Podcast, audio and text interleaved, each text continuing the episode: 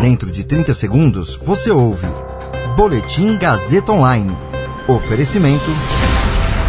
Se você tem muito o que dizer e quer escolher uma profissão para dar voz às suas ideias, a Faculdade Casper Libero é o seu lugar. Jornalismo, publicidade e propaganda, relações públicas, rádio, TV e internet. Todas as possibilidades abertas. Acesse casperlibero.edu.br e conheça as infinitas rotas que o mundo da comunicação oferece. Comunicação é mais do que uma escolha, é um modo de existir.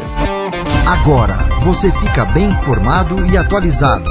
Está no ar o Boletim Gazeta Online. FGV diz que monitor do PIB aponta queda de 0,7% em abril.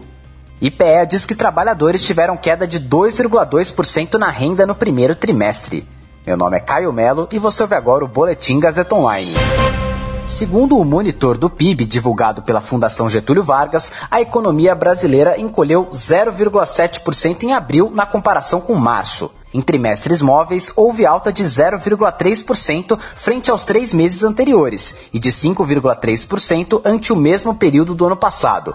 O dado da FGV mostrou cenário pior do que o indicado pelo Banco Central. Em prévia divulgada na segunda-feira, o banco apontou alta de 0,44% no PIB em abril. Além disso, o investimento, medido pela formação bruta de capital fixo, cresceu 17,3% no trimestre móvel que acaba em abril, em comparação ao mesmo período do ano passado. Um estudo divulgado pelo Instituto de Pesquisa Econômica Aplicada, o IPEA, mostrou que a pandemia levou a uma queda de 2,2% nos rendimentos efetivos dos trabalhadores no primeiro trimestre. O Instituto fez o levantamento com base nos dados da PNAD contínua do IBGE.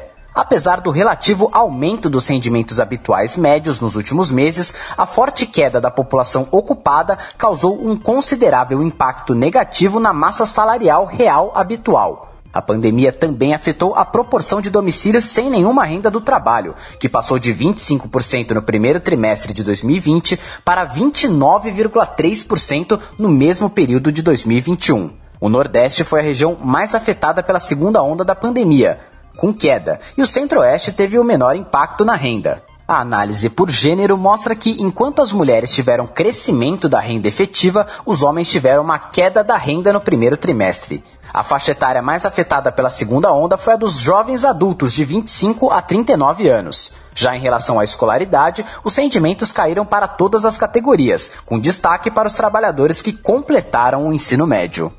Esse boletim contou com suporte técnico de Agnoel Santiago, supervisão técnica de Roberto Vilela, coordenação Renato Tavares, direção da Faculdade Casper Liber e Gazeta Online, Wellington Andrade.